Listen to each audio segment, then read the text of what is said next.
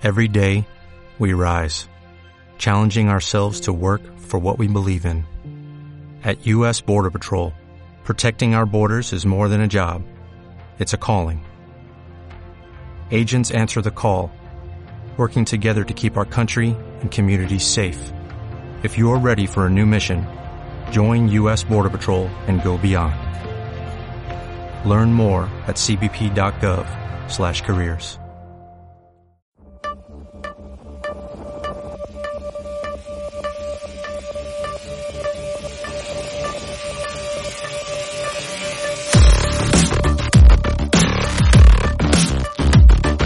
Buenas tardes, muy buenas tardes, gracias, gracias por acompañarnos este miércoles 20, 28, miércoles 28 de octubre del año 2020. Hoy ha sido el Día Mundial del Judo, un arte marcial creada por Yo Tokano. La conmemoración es con la intención de hermanar a todos los judokas, además de dar a conocer los valores en que se fundamenta esta disciplina. Felicidades, felicidades a todos los que practican este arte marcial.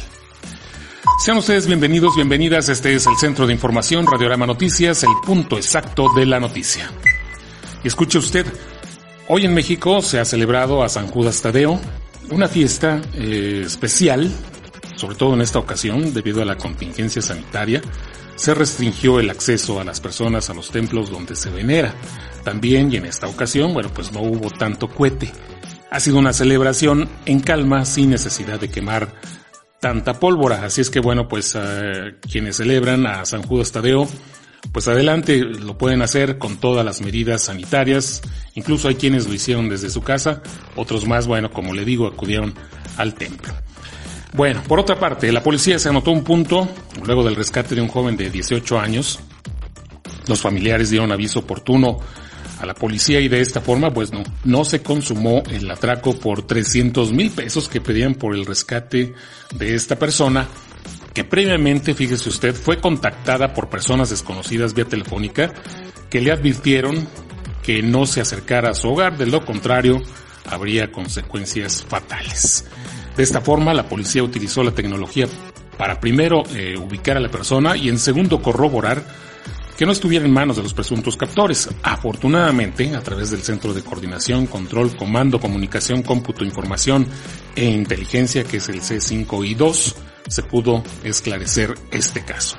Hay que estar muy alertas porque también viene viene la temporada en que los delincuentes comienzan a llamar para decir que un paisano tuyo está detenido en la frontera o que ese paisano está detenido y requiere dinero para recuperar sus cosas que le fueron decomisadas.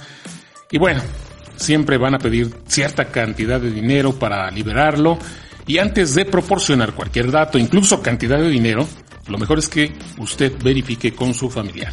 Y enseguida, bueno, pues hay que colgar, hay que colgar eh, cuando existan este tipo de llamadas y comunicarlo a las autoridades. No hay que dejarnos sorprender por los delincuentes.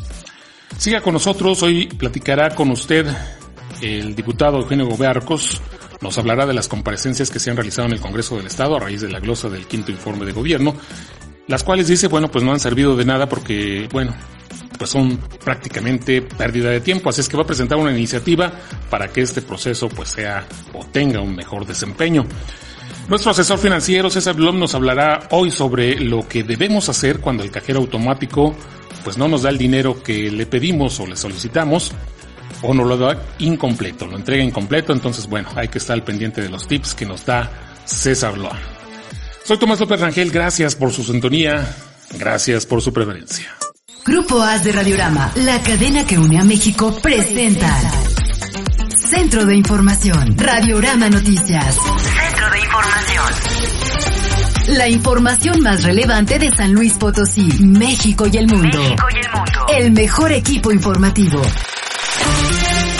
Transmitiendo en vivo, Centro de Información. Radiorama Noticias, el punto exacto de la noticia. Y esta es la información para esta tarde. México llegó ayer martes a los 901.268 casos confirmados y a 89.814 fallecimientos por COVID-19 al acumularse en las últimas 24 horas 5.942 nuevos contagios y 643 muertes. Así lo informa la Secretaría de Salud. Con estas cifras, México es el décimo país con más contagios y el cuarto con más fallecimientos absolutos por la enfermedad, según la Universidad Johns Hopkins. Los casos acumulados representaron aumentos porcentuales del 0.66% y del 0.72% en las muertes, ambas cifras comparadas con los reportados el día anterior, precisaron las autoridades al presentar el balance diario del coronavirus y bueno, pues se ha consolidado como la cuarta causa de muerte en México, detrás de enfermedades del corazón, de la diabetes y de los tumores malignos, según datos del Instituto Nacional de Estadística y Geografía INEGI. En el Palacio Nacional de la capital mexicana, el director de epidemiología, José Luis Salomía, reportó que desde la declaración de la pandemia se han sometido a estudios 2.323.014 personas con un índice de positividad del 40%. Eh, epidémica por semana epidemiológica, como hemos visto en las curvas, perdón, en las barras de color eh, verde tenemos distribuidas por su fecha de inicio de síntomas a todas las personas que el día de hoy ya salieron o dieron negativas a la prueba del virus SARS-CoV-2, más de un millón ochenta y en las barras de color café claro, todas aquellas que ya han sido clasificadas como casos confirmados de COVID-19, para el día de hoy 901 mil 268 recordando que las personas que han sido clasificadas como casos sospechosos y por lo tanto han transcurrido por todo este proceso de estudio y confirmación, el día de hoy suman ya más de dos millones. Y en lo que corresponde a San Luis Potosí, en materia del coronavirus, hasta hoy sumamos, hasta este miércoles, 27 mil 843 casos de coronavirus, lo que significa 209 contagios en las últimas 24 horas. Además, se reportaron 17 nuevos fallecimientos, por lo que la cifra total de decesos subió a 2.228. De los 209 casos, pues 148 se detectaron en la capital potosina, y 20 en Soledad de Graciano Sánchez, municipios que acumulan la mayor cantidad de contagios. En total, 128 son mujeres, 81 hombres, desde un bebé hasta una persona de 106 años de edad. Para el día de hoy tenemos un total de 209 casos que están incrementándose, que se están sumando a la casuística para tener un acumulado de 27.843 y también, bueno, se registran lamentablemente 17 defunciones para un total de 2.228. Aquí también resaltar, y es lo que comentaba anteriormente, podemos estar presentando defunciones en los siguientes días. Hay que recordar que seguido del incremento de casos, bueno, pues también lamentablemente incrementan las defunciones, no a la par, no es un efecto inmediato, al igual que en las hospitalizaciones, sino transcurren dos semanas, tres semanas aproximadamente, para que empecemos a ver estos incrementos. Aunado a los retos técnicos, económicos y sociales, el tema del agua en muchas ocasiones se ve sobrepasado por el aspecto político sin comprender ni dimensionar los aspectos técnicos por parte de diferentes actores. Así lo afirmó el presidente municipal de esta capital, Javier Nava Palacios, al inaugurar en esta ciudad la primera cumbre internacional del agua. En este evento, especialistas de Alemania, España, Francia, Argentina, Paraguay, Colombia, Chile, Uruguay, Honduras, Ecuador, Costa Rica, Estados Unidos, y por supuesto México analizan la preocupante problemática en materia de preservación y distribución de este recurso, especialmente ante la contingencia sanitaria que se vive en el mundo, además para contribuir en la consecución de los objetivos de desarrollo sostenible en la Agenda 2030 de la ONU. Nava Palacios dijo que San Luis Potosí da la bienvenida a los interesados y expertos en los temas relacionados al agua, sabiendo que para poder tener un futuro, bueno, pues debemos entender que este es un tiempo de unidad en visión, unidad en acción y bueno, así lo dijo el presidente municipal de esta ciudad. Para nosotros el agua es fundamental. San Luis Potosí tiene una situación compleja, el municipio, y se ha tratado de intervenir de distintas formas y esperemos que muy pronto podamos tener algunas soluciones también directas resolver una problemática que es y se ha convertido en una de las principales demandas. Como todos sabemos es un derecho humano, derecho humano al agua, a su uso, al abastecimiento y de alguna manera tenemos que resolver esta problemática. No es sencillo. Para mí es un gusto saber que San Luis Potosí es anfitrión de esta primera cumbre internacional del agua. Sin duda es un gran acontecimiento porque pone en eh, el foco de lo que tenemos que hacer, no solamente como gobierno, sino como sociedad. Y es justo en el marco de esta pandemia que viene a reforzar la importancia del agua como un recurso recurso vital para nuestro planeta. Dentro de las medidas de cada uno de nuestros países, pero ¿cómo asegurar que las medidas que estamos tomando puedan ser ejecutadas y si es que hay una población imposibilitada de acceder al agua? Afortunadamente hemos podido estar invirtiendo y haciéndolo a través incluso de la existencia del Congreso y de nosotros mismos. Agua limpia y saneamiento es el gran reto del objetivo 6, que también se transversaliza con los demás objetivos de desarrollo sostenible de la Agenda 2030 de la Organización de Naciones Unidas. Es claro que si buscamos viabilidad como especie en el mundo, el agua es absolutamente indispensable. Sin embargo, a nivel operacional, los organismos operadores de agua presentan dificultades enormes para cumplir con esa encomienda. En otra información, una comisión integrada por funcionarios municipales y empresarios hizo un recorrido por la avenida Venustiano Carranza para intercambiar impresiones con comerciantes y habitantes de viviendas de la zona con el fin de hacer aclaraciones sobre el funcionamiento de la ciclovía. Estuvieron personal de la unidad de gestión del centro histórico, del Implan, el presidente de la Canaco y locatarios de la zona, así como la jefatura de la presidencia municipal. De esta última comentó su representante Gonzalo Bárcenas que el objetivo central era conocer y socializar el tema de esa, de esa infraestructura y pues también escuchar inquietudes sobre la obra de la ciclovía en esa avenida en el tramo de Uresti a Terrazas.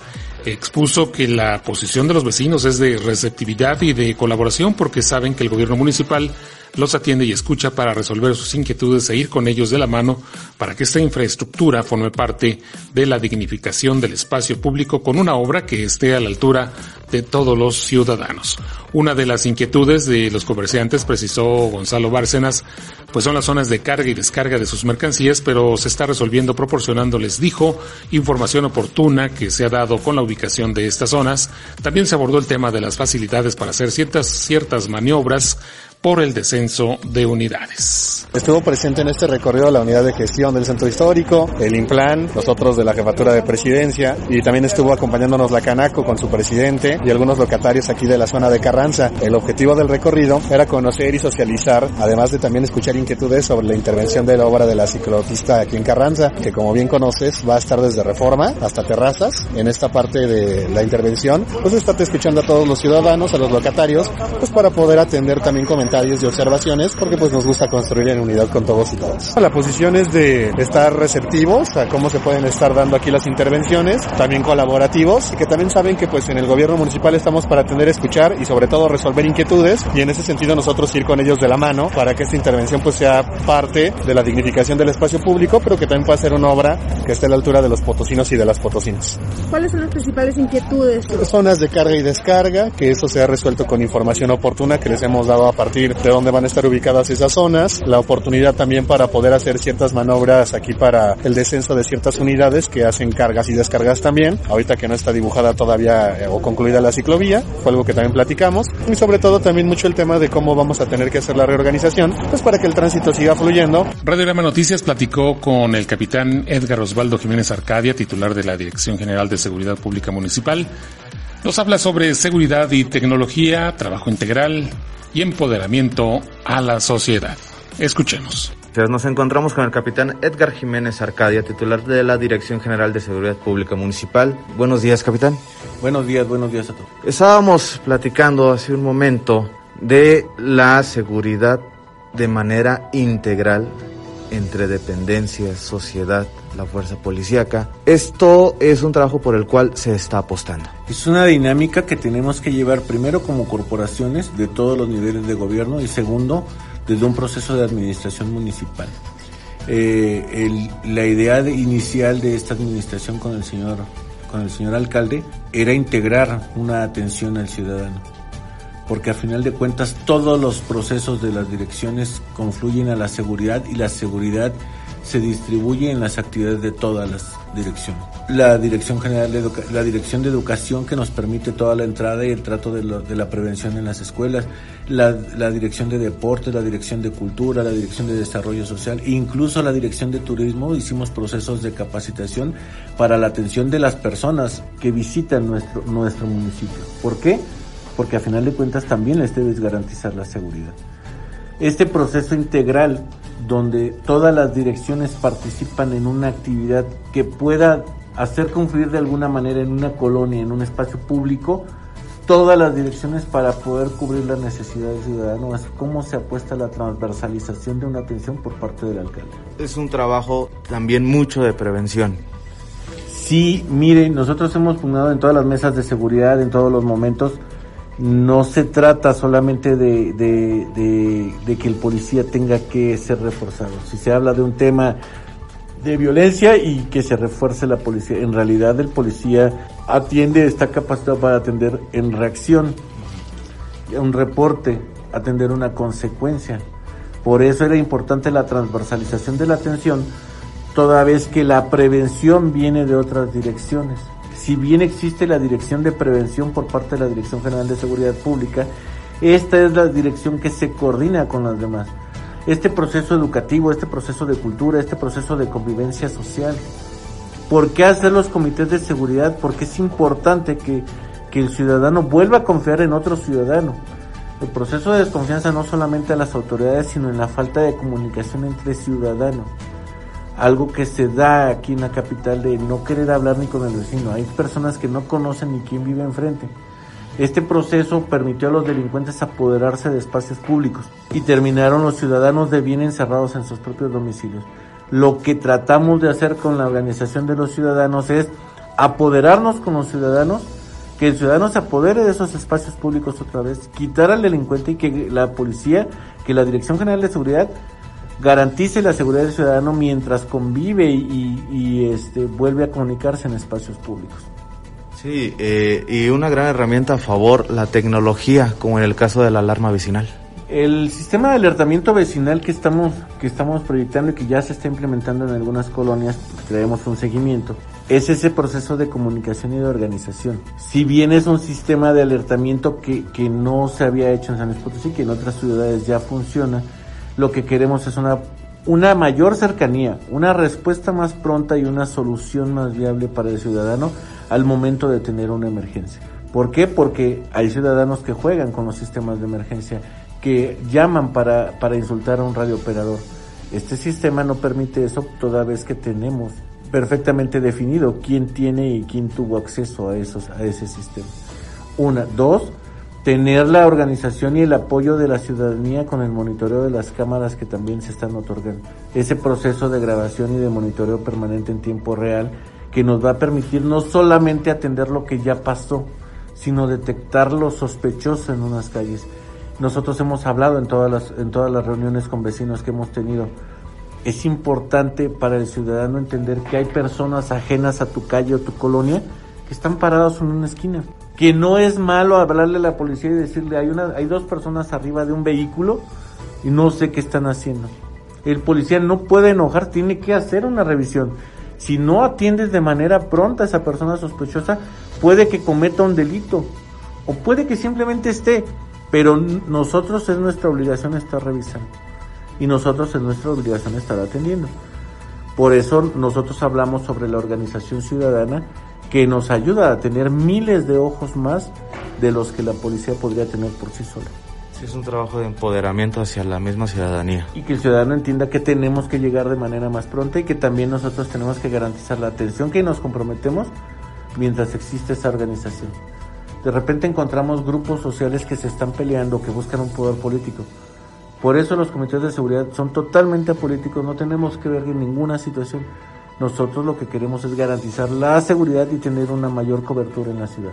Capitán Arcadia, muchísimas gracias por la entrevista. No, muchísimas gracias a ustedes. Gracias por escuchar Radio Rama Noticias. Es momento de hacer una pausa. Regresamos.